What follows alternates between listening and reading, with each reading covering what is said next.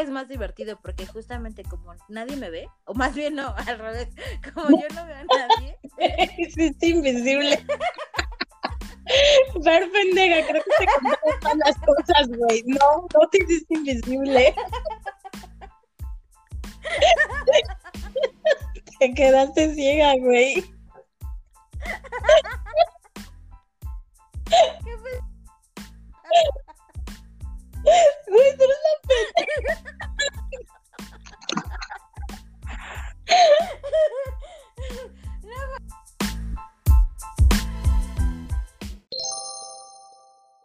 Bienvenidos a Diálogos de Jun y Lola.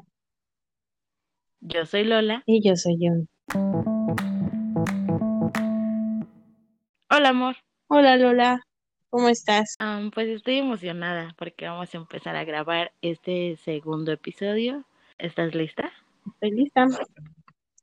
Hoy empezaremos hablando acerca del apego, ya que originalmente queríamos hablar acerca de los celos, pero para poder entender mejor la naturaleza de nuestros celos, necesitamos saber de dónde vienen y por qué reaccionamos de cual o tal manera ante ellos. El apego es el vínculo que formamos en nuestra vida temprana, incluso desde el embarazo, y es usualmente formado con nuestros padres o cuidadores. Existen cuatro tipos de apego según la teoría de John Bowlby, psiquiatra y psicoanalista infantil. El primer apego es el apego seguro, caracterizado por la incondicionalidad. El niño sabe que su cuidador no va a fallarle. Este es el apego donde precisamente nos sentimos seguros, ¿no? Donde nuestros padres nos dan esta seguridad de saber que ellos van a estar ahí para nosotros. Y esto nos ayuda en nuestra etapa adulta porque podemos tener eh, mejores relaciones interpersonales, ¿cierto? Así es. El segundo apego es el apego ansioso y ambivalente. En psicología, ambivalente significa expresar emociones o sentimientos contrapuestos, lo cual frecuentemente genera angustia. Este tipo de apego es cuando los pequeños se sienten muy inseguros cuando no están con la mamá. Cuando eh, se da, por ejemplo, que la mamá eh, va a la tienda y el niño se pone a llorar o cosas así. Y cuando en la etapa adulta nos sentimos dependientes de nuestra pareja. Necesitamos como esta aprobación de que estamos bien y la reafirmación de que nos quieren. El tercero es el apego evitativo. Los niños que tienen este apego han asumido que no pueden contar con sus cuidadores y esto les provoca sufrimiento.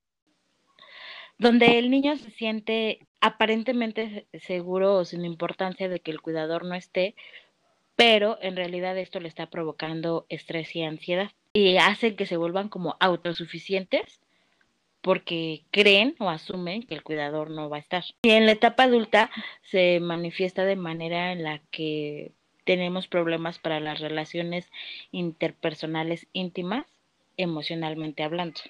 O sea, les cuesta trabajo expresarse cómo se sienten, qué es lo que quieren, qué les gusta y este tipo de cosas. Son como más reservados en, en este sentimiento. El cuarto apego es el apego desorganizado. Es una mezcla entre el apego ansioso y el evitativo. Esto hace que los niños tengan carencia total del apego.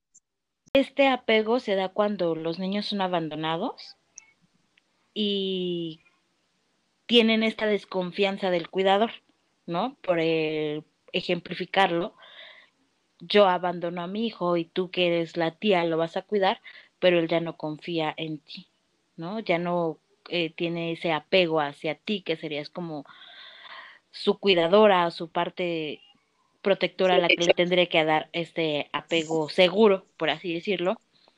Y en la etapa adulta, aparentemente no buscan relaciones interpersonales, aunque muy en el fondo es lo que más desean, pero no lo saben. Recapitulando y analizando ese tipo de apegos, yo reconozco que tengo el apego seguro, porque en mis relaciones yo me siento segura y sé que y sé que no voy a ser traicionada o que no voy a ser abandonada. Mi primera relación fue muy traumática. Mi, fue, fue una relación una combinación de todo lo malo. Mi relación fue, fue tóxica, fue, fue llena de inseguridad, fue llena de, de frustración, ya que yo sufrí mucho en esa relación. Cuando yo sufro en esa relación, uh, después de, mucho tiempo y después de muchas uh, pláticas con personas con las que yo me sentía segura y llegué a la conclusión de que no podía seguir teniendo este tipo de relaciones porque me di cuenta de que nadie me pertenece y que no puedo no puedo obligar a nadie a que esté conmigo. Entonces, como que hice un voto conmigo misma y dije, ¿sabes qué? Nunca más vuelvo a tratar de controlar a mi pareja, nunca más quiero sentirme de esta manera. Entonces yo pienso que no desarrollé, sino volví a, tener este tipo de relaciones, porque mi infancia y mi relación con mis cuidadores, que en, que en mi caso sí fueron mis progenitores, um, fue una relación segura, una, una relación que hasta la fecha hay mucha confianza. Las personas con apego seguro muestran de cierta manera una inteligencia, inteligencia emocional en la que puedes ser capaz de expresar tus emociones. Por eso es que pienso que yo tengo apego seguro. ¿Tú qué piensas, Lola? Yo creo que eh, precisamente si eres como apego seguro, pero precisamente porque te sientes segura de ti misma en una relación. Ajá. No necesitas um, o sabes que la persona que está contigo te elige a ti y está segura de hecho, ¿no? Porque es lo que viste reflejado precisamente eh, desde pequeña, ¿no? Quienes dijeron que iban a estar contigo, están contigo. Sí. Sí. Sin embargo, yo, por ejemplo, me reconozco en el apego número dos, apego ansioso y ambivalente. Mm. ¿Por qué Porque? Creo que sí, ay, debo de aceptar esa parte, ¿no? Me cuesta trabajo eh, sentirme como segura de mí misma, segura de lo que te decía, ¿no? De que la persona que ha decidido estar al lado de mí es porque él lo eligió, ¿no? Me, me cuesta trabajo, pero pensándolo un poco más, hablamos de que esto viene desde los padres, ¿no? Sí. Entonces me pongo a preguntarme, yo también tuve una buena relación con mis padres, o sea, sí tuve a mamá y a papá conmigo juntos y sumado a esto, yo crecí con mi tía cuidando de mí, era como mi nana, entonces con ella siempre tuve esta como seguridad de que ella iba a estar para mí y estas cosas. Más bien creo que esta inseguridad comenzó después de mi primera relación. Ajá. Porque la verdad es que yo recuerdo que, eh, o sea, bueno, mi noviecito de la primaria y así, o de la uh -huh. secundaria, yo no me sentía insegura, yo no me sentía um, temerosa de, de, que pudiera perderlo o ale se alejaran de mí, sino más bien creo que empezó después de esta primera, uh, que es la primera relación como formal, ¿no? Entonces, eh, empezó desde ahí porque la historia es que, o sea, yo me sentía bien, chévere, tranquila y todo, me voy de vacaciones y cuando regreso de vacaciones, esta persona me dice, ¿sabes qué? Que te fui infiel con mi mejor amiga. Mejor te lo cuento para que no lo sepas por otro lado. Y a partir de ahí, creo que fue cuando yo empecé como a... Sí, como que quebrantaron tu, tu confianza y en tus futuras relaciones comenzaste como que inconscientemente creaste un espectro de, de que te tienes que cuidar, de que tienes que tener precauciones, de que tienes que ser temerosa, porque puede que te fallen. Sí, y si seguimos analizándolo, la verdad es que me parece algo como fuerte porque tardé mucho en, en darme cuenta de ello, ¿no?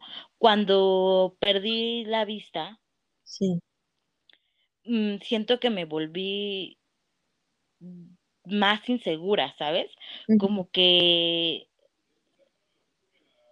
cuando pierdo la vista, comienzo esta relación con eh, esta persona. y al principio de la relación yo era muy insegura, o sea, solo quería estar con él, solo quería saber qué hacía, qué estaba haciendo, qué, pero literal, ¿qué estaba haciendo? ¿Qué estaba haciendo cuando estaba sentado al lado de mí? ¿Sabes? Porque me empezó a dar esta inseguridad visualmente de que yo no, pues yo no podía verlo. Entonces me sentía como de, quiero saberlo, quiero saber todo.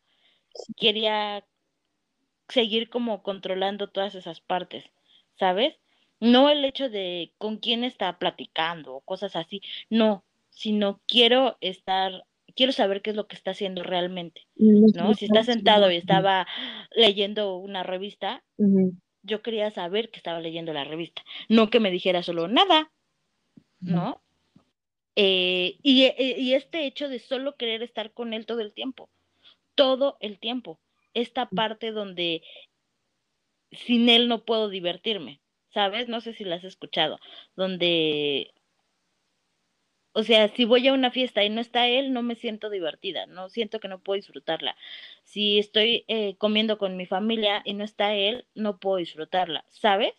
Sentía yo como que algo, algo, algo me hacía falta, tenía como, pues sí, esta necesidad de querer estar con él todo el tiempo.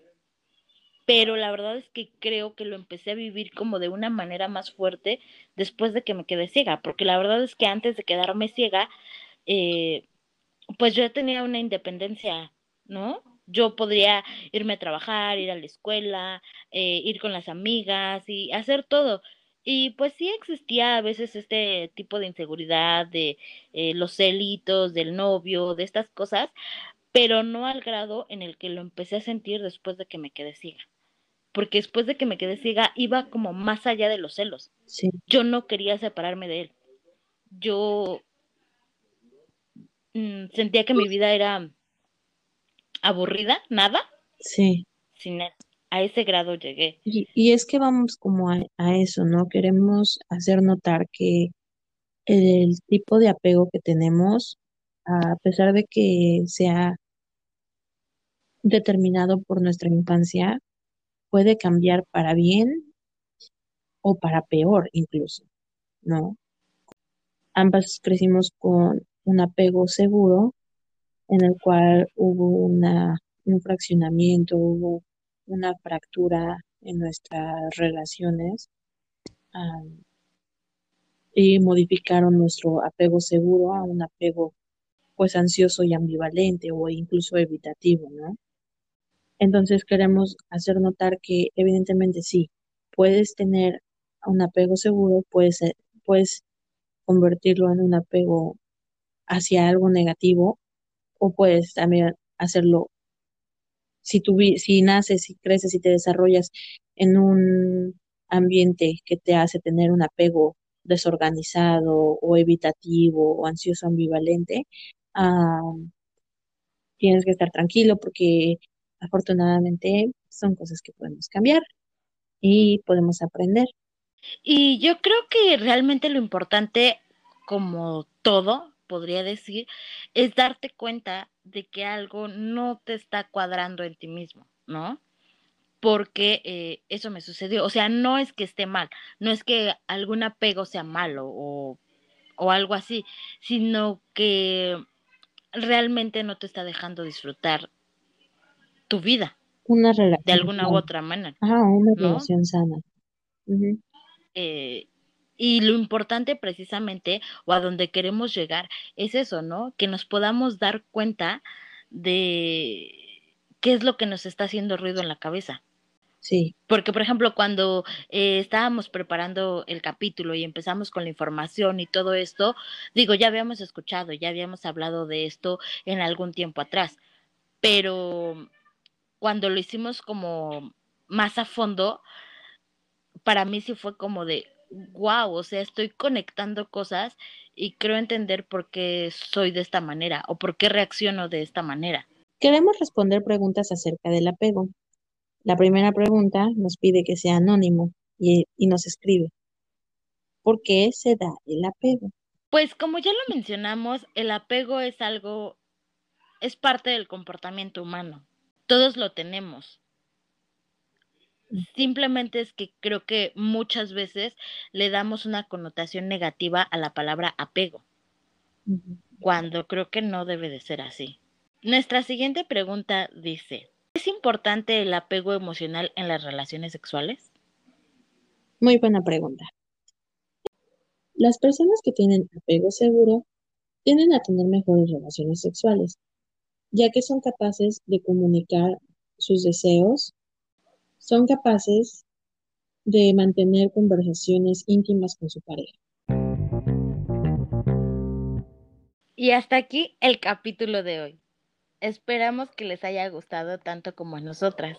No se pierdan el próximo capítulo porque vamos a retomar este tema y nos vamos a dar cuenta de por qué somos celosos, cómo controlar nuestros celos y hasta dónde los celos son sanos. Muchísimas gracias por sintonizarnos. No olvides seguirnos en todas nuestras redes sociales como arroba diálogos de Juni Lola, Instagram y Facebook, y en Twitter como arroba. Puedes enviarnos tus preguntas o comentarios por DM o bien puedes escribirnos a nuestro correo electrónico diálogosdejunilola.gmail.com. Acuérdate que June se escribe J-U-N-E. Hasta la próxima. Nos vemos. Bye.